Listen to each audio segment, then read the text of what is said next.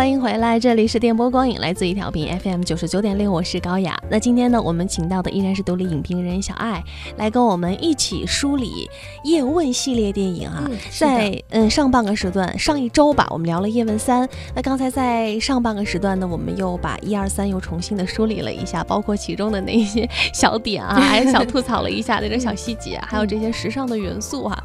嗯，真的让我们觉得咱们现今国产片的这个武武术类的。武打类的电影还可以融入这么多，你看感情啊啊武打呀，还有这个呃时尚类的元素都都融入其中，甚至我们后来说到的一代宗师里面，它我觉得除了武术元素之外，还有更深层的那种那种艺术类的艺术品的那个感觉在里边啊，嗯。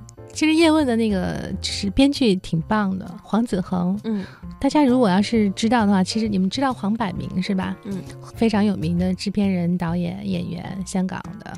我觉得他演了很多就是八九十年代大家耳熟能详的港片。嗯，他的儿子黄子恒是叶问一二三的编剧。嗯，在叶问三里面呢，他就是把这个叶问的妻子呢，把他这个人设呢，就是就是已经设定到是最终要离世的那样的一个状态，那样的一个故事。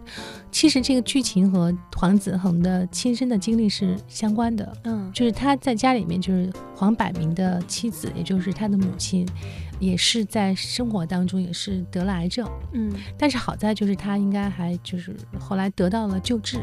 医治还还挺好的，但是因为他个人的这个经历呢，我觉得这个编剧本身他对于人生、对于女性，他也有了一些更深层面的一些感悟，所以我相信他在写《叶问三》的时候，为什么后来我们上上周已经说了哈，就是为什么这样的一部功夫片会把这么多的戏份给了这个叶问七这样的一个女性的角色？这个在前面的一两部里面都是都是都是都是配角。但是在这里面，他的戏份加了这么多，然后感情线就是文献这一块加了这么多，可能也是和他个人的经历是有关系的。嗯，再说那个导演，导演叶伟信，嗯，说到这，我是觉得就是像香港的导演，包括就是国外的很多的导演，很多的很多的人都是很敬业的。嗯，他们很多人就是做副导演，或者在某一个你认为不是特别的重要的，或者不是那么。闪亮的一个角色上，他们可能都能够做很多很多年。国外可能很多人做副导演做一辈子。这个叶伟信之前就是一直做副导演，嗯，做了很多年的副导演，然后突然有机会就是说参与这种大电影的这种直接的这种导演的这种工作，然后他就很快的把他的这个才华展现出来了。嗯，然后在一和二的时候，我觉得他更多的是他会去。呃，和他的武术指导，嗯，袁和平一直是和他是合作嘛。当时他出来也是因为袁和平对他的很多很多的支持。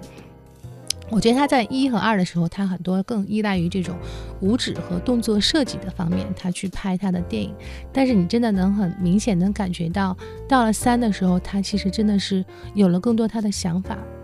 就是他不再是依靠去制造打戏，嗯，来支撑他这一部作品，来吸引眼球的，来吸引眼球了。他用的是一种交叉剪辑，两条戏份，两条线，文戏一条线，武戏一条线。他更多的是让这个故事首先是丰满立体了，然后他再把他之前前一部和前二部的一些武戏方面的一些精彩的地方，他再延续过来。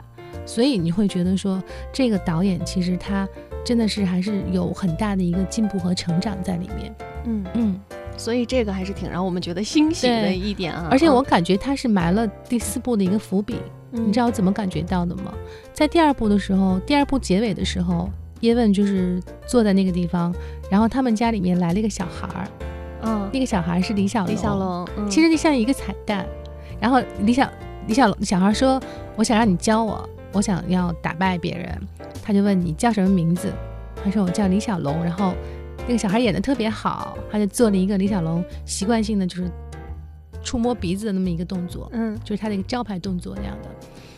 然后叶问就笑一笑说：“等你长大了再来找我。”这是 OK。然后影片就结束了。然后到第三部开场的时候，开场第一第一幕戏就是叶问在家里面，也是坐在那儿喝茶、抽烟。然后李小龙进来了，嗯，进来一个男人，男子，青年男子。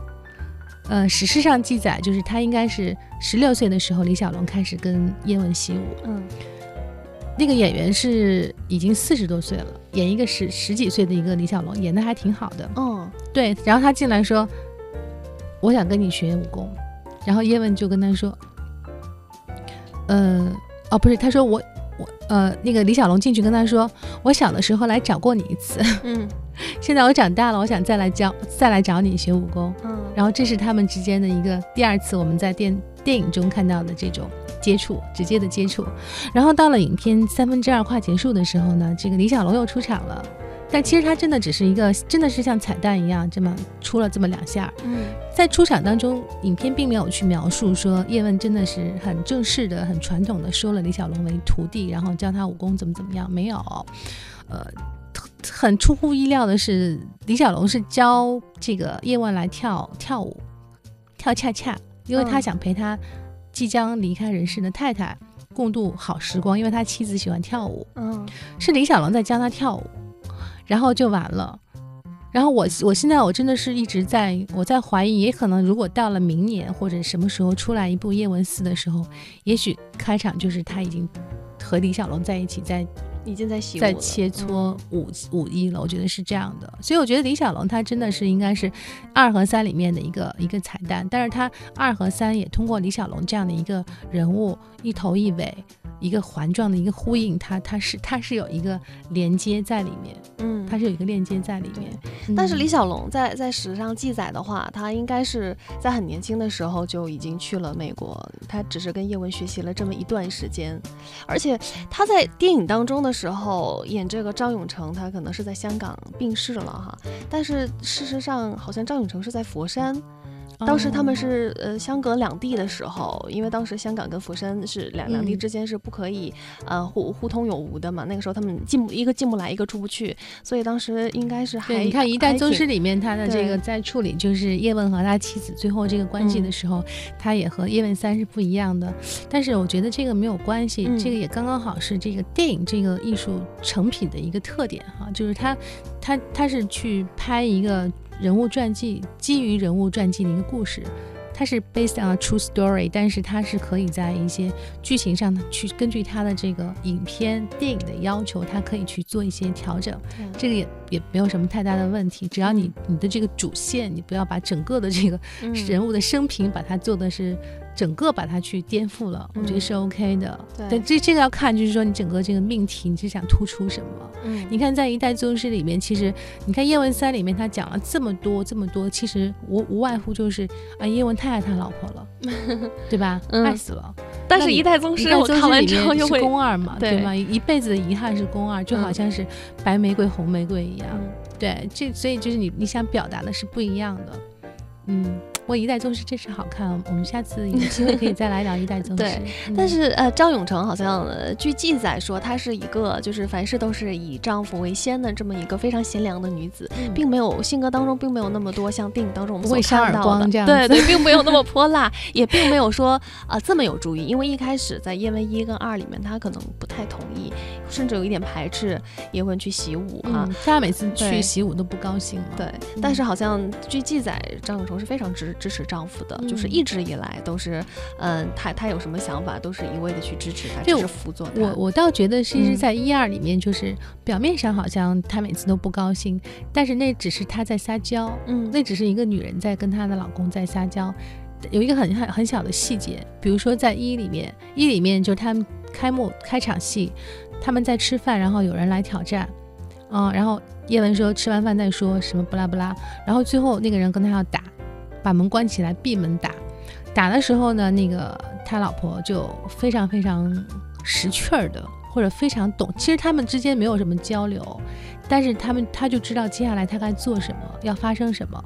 然后他就很默契的，他就把儿子拉到一边，说要带儿子进里面去。嗯，走的时候他留了一句话，他说：“快一点，别把嗯家别把东西打碎了。”嗯。他他如果真的不支持的话，不会是这样的。对他他从大意义上、大的这个层面上，其实他是支持，他很支持。嗯只是说我虽然支持你，但是我总是还是要有我小女人的那种，嗯，就是那种很撒娇的东西。对，对，其实他是很支持，嗯而且她非常的了解，她非常懂她的丈夫，嗯很懂她的丈夫。而且里面有一个细节，他们打了一半的时候，哎，还真的是把家里面东西打碎了，因为一开始他没有出手。这时候呢，叶问的儿子呢骑着那个小小踏脚踏车出来，转了一圈，偷偷的跟他爸爸跟叶问说：“说妈妈说你现在要出手了，不然家里面东西就都打碎了。”嗯这里面就突出了两点，第一点就是叶问的太太对他非常的了解，她知道她的这个丈夫不是一个轻易出手去去制服别人的人，对，她她丈夫是有一颗很大、很慈悲的心，很大度、很大气的心。一开始叶问其实根本就没有真正的出手，一直在让那个人，但是那个人就是求胜心切，梆梆梆梆把他们家东西打碎了，一个桌子掉了。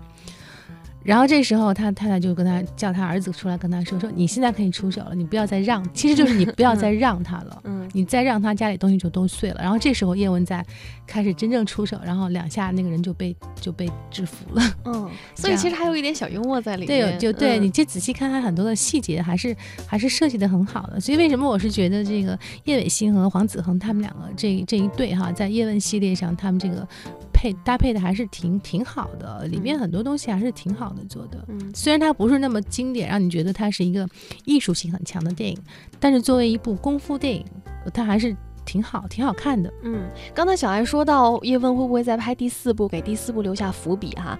其实就是看这么多的电影描述叶问和李小龙之间的他们师徒的嗯，感情，这很想看感 感情戏的好像还挺少，好像没有的，嗯在在电影里边。那我们在这呼吁一下吧，各大导演，你们有没有听到？但是好像听说当时不是叶问说李小龙，呃，他会特别短命嘛？好像当时说有有这么一个说法，因为说李小龙他是脚后跟不着地的，就他走路的时候他可能很难让脚后跟着地，所以说，然后那个时候叶问好像跟李小龙说过，就说你这种像你这样的情况哈，肯定会特别的短命。然后后来李小龙经过一番苦练怎样的，后来还特意来跟叶问说说啊、你看我现在已经好了，我练功的时候也可以把脚后跟搁到地下了，怎样？还有这样的一段，嗯。嗯。啊，然后你说到这个，我好像听说是有一个剧，嗯。连续剧是叶问与叶小龙，哦，李小龙，嗯，这个应该是还没出来，没没有播出，应该还。好像说当时王家卫想要拍叶问的时候，是当时王家卫先有的想法，但是但是却让叶导抢了先 先先放映了对叶问一，对，因为现在嗯。比较、动作比较快，手比较快，对，王家卫很慢，对他就是要不断的打磨嘛。你看嗯。他一二年出来一代宗师，然后又花了两年的时间要把他之前的那个 重新再做一个三 D 的版本。嗯。我觉得可能就是他是艺术家，他们两个做的东西是不一样的。嗯叶伟信和黄子恒他们做的是一件商品，嗯但这个商品确实它好用、耐看。那王家卫他做的真的是一个艺术品。那艺术品其实你观众觉得好不好用，对他来说其实我觉得不是那么重要。嗯他就是一个艺术家，就我想怎么做怎么做。我没有灵感的时候，我就放在那个地方，我放它十年二十年的，我再说。嗯，那就就他他可以这样做啊，对，因其实是王家嗯卫啊。但是像王家卫拍的这样的电影，就可以让你看很多遍。是的，我最近印象最深就是《一代宗师》里面那颗纽扣，就是他对于他这个影片，除了他这种，呃，声画上、画面上、声音上的这种这种享受哈，还有他很多很多的细节上的设置，比如说那一粒纽扣，那一粒纽扣就是叶问和这个宫二小姐代表了他们两个人的关系，这一辈子他们两个人的这种纠结的这种既简单又复杂的情感关系。纽扣是宫二小姐当时拿出来的，那个纽扣其实它代表的是一种牵系，一种牵挂。它虽然掉了，它虽然从衣服上掉了，但是纽扣它是需要针缝上去，再缝回去的。缝回去，其实它就是指的是 情感上、人生路上的一种牵挂和牵系。嗯，然后那颗纽扣也多次的在影片当中，如果我没有记错，应该出现了两次还是三次，嗯重复的出现了。嗯就是他对这种这种嗯道具、特殊道具的使用还是很很细节化。然后另外我刚才还忘记谈，就是在叶问三里面的这个张晋呀，特别特别的抢眼。晋哥哥，晋哥哥，嗯，他是其实他，我觉得在就是之前的这些打星，慢慢的年岁慢慢越来越大，像成龙啊，像洪金宝啊，包括像现在甄子丹也慢慢也岁数也挺大，四十多岁了。呃，甄子丹比张晋大十十一岁。嗯，对，张晋看起来还蛮年轻甄子丹六三年的，张晋七四年的。我觉得以后有可能就是在这个中国电影界哈，就是这个五星打星的这一块，可能张晋会是一个新的一个领军人物。我对张晋的最初的印象是《萧十一郎》，那个时候我还特别小的时候，是的，是的，看他演了一个反反面角色。他在那个《一代宗师》里面演那个马三，你记得吗？他演那个反面人物，演马三，演马三。他在那里面就是已经，呃。爆发了他极具有内在张力的这种演技。嗯，那个马三其实他，尤其是他和章子怡在火车火车前的那场特别特别有名那场对手戏。嗯，那场对手戏是可以被很多的这种呃电影或者戏剧课上去当范例去讲的。那我在这不说那场戏，我说我说这个张晋，张晋他当时因为他本身是武行出身的，他以前是四川武术队的，然后。退役之后呢，他就是去当了这个电影演员，但是他不是一个主演，他是作为幕后的这种配呃替身演员，替身，然后他也去教很多的演员去教他们打练武功，教他们打斗，然后后来他自己是慢慢的走到了这种幕前自己去演。呃，但是他在那个就是和章子怡的在火车前的那场对手戏里面呢，他并没有依靠他的这种武功、他的功夫或者动作设计上的亮点去抓住你。我觉得他更多的是从他的这种眼神，嗯，还有他的表情，包括甚至是他他说话的这种语调，他他完全是从他这种内心戏的层面，他也给了你一个交代。我当时就觉得马三这个演员特别好。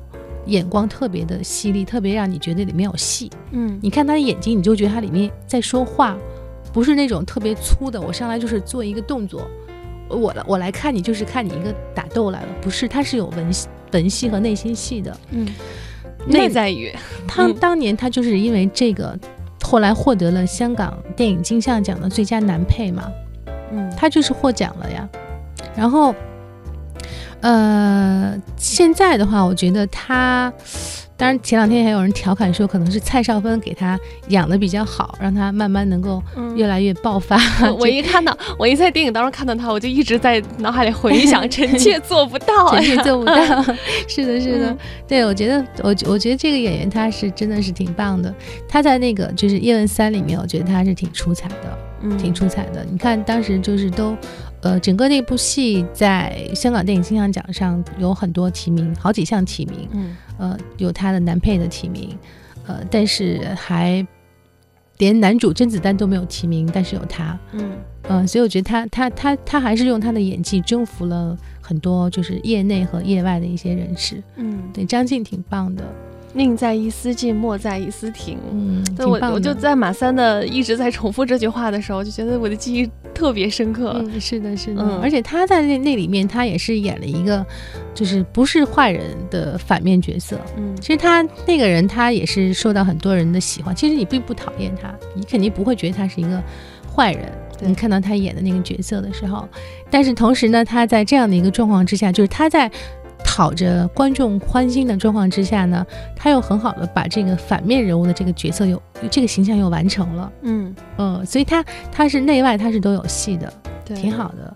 甄子丹的话相对来讲就是说，嗯，也是挺棒的嘛，因为就是甄子丹就是这样的嘛，因为他 因为甄子丹我感觉他演但演什么戏好像差不多，对，但是因为他就是被定型定的比较比较，这个定这个印记比较重。呃，但是他和张晋在一起，就明显的感觉到甄子丹就似乎慢慢就是有点老了，嗯，但张晋刚刚好在那个火候上面，精力呀、力量啊，各种更更强盛一些，更旺盛一些，嗯，甄子丹他以前其实他出身也挺好的，他妈妈就是一个特别特别出名的一个武术家，所以他从小是受他母亲的这种熏陶和影响，从小学的武术，他的爸爸是在波士顿的杂志做编辑。所以他小时候，他们家从香港移民到到到美国之后，呃，他可能是受他妈的影响，学了武术，他就对这个对这一行特别痴迷。然后他他从美国又回到中国大陆，又到了中国大陆来去学的那个在大陆的武术队学的专门的这个武术，他也是应该是创了一个记录，也是第一个到中国来学学武术的一个外籍人，嗯，或者是一个他这种背景的外籍人，对，嗯，然后之后他就开始有各种这种呃。演演戏的这种机会吧，你看他虽然个子小小的，然后平时也有各种的这种。呃，绯闻也好，或者是各种的这种消息、负面的报道也好，但是至少在叶问的这个角色上，我觉得大部分的观众对他还是很认可的。嗯，而且他也很拼。他在拍叶问三的时候，好像说好几次都受伤了，就是因为要要要打戏嘛。他本来就是学武术的，但是他还是很认真，在练咏春拳的时候，就是一板一眼的，每天都要回复，而且受了好几次的伤。嗯，对，蛮可惜的。就是你就你会觉得说那个一个一个一个这样的人不应该不应该再受到伤害。我觉得有时候越是一个专业的人，在他专业领域受到伤害，你就会不会越觉得他。挺挺可怜、挺可惜的那种，我会觉得他很认真，对，他是很很让人感动。对对对，你就每当我看到一个演员非常敬业、非常认真的时候，我都会特别敬佩这个演员。我会觉得，嗯，你可能今天所得到的名气也好，嗯，是你应该能够得到，因为你有这样的付出，付出了。对对，但是甄子丹呢，就是说他就是刚才说的那个问题哈，就是他他的角色就是形象是比比较固定了。对，所以你让他去演，这也是一个演员的悲哀，去让他演一个反面的角色不太可。可能，我为什么说张晋我特别看好他？他其实就是那种是亦正亦邪的，就像他在《叶问三》里面的这个，其实他是一个好人，但是在某一些时刻他又萌生一些歹念。对，他就是可以演一些亦正亦邪的角色，是这样对这个演员来说，戏路很他的戏路会很宽。对。所以我们也一起期待一下吧。看来小爱还是很看好张晋的，我挺喜欢他，长得也挺帅的。嗯，不知道以后他会不会演演演出来谁靠谁来能他他应该会有很多很多的更多的星途还在继续的发展。嗯，一定是这样的。好，那我们也一起关注一下这位武打的星星，武打的星。星，其实也出道很多年了，不能够叫星星了。对对对，就是一直有一点不温不火的感觉哈。嗯，我觉得他结婚之后一下子就运气就来了。对，其实当时还盘点了一下，说蔡少芬其实跟张晋结婚也算是下嫁了，因为是的，重庆重庆仔娶了一个名气比自己大的一个香港老婆，但是蔡少芬很幸福啊。对啊，对啊，所以说一切都不要看这些，不要在意这些细节。好，那由于时间关系，今天的 说笑，对我们的叶问专题就到这里了。好的，嗯嗯，呃，那我们下期再见吧。下期我们再聊一些最新的院线和一些还有的电影。还有朋友在问我那个在线沙龙怎么参与啊？就是大家就关注我的小爱私房影院新浪微博，然后到时候会在线上和大家去沟通。好，嗯，好，大家还可以关注一下小爱的微博和微信哈。对，小爱 talks，小爱 talks 是我的微信公众号。好的，好，那我们今天的节目内容就是这样了，呃，我们下期节目再见吧，拜拜，拜拜。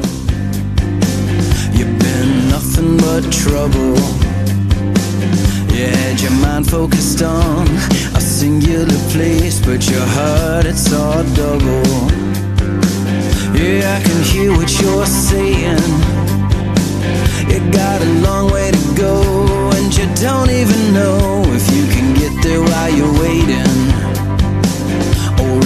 leave the place you're staying. Yeah, you don't even know. Yes, I know, yes, I know, yes, I know,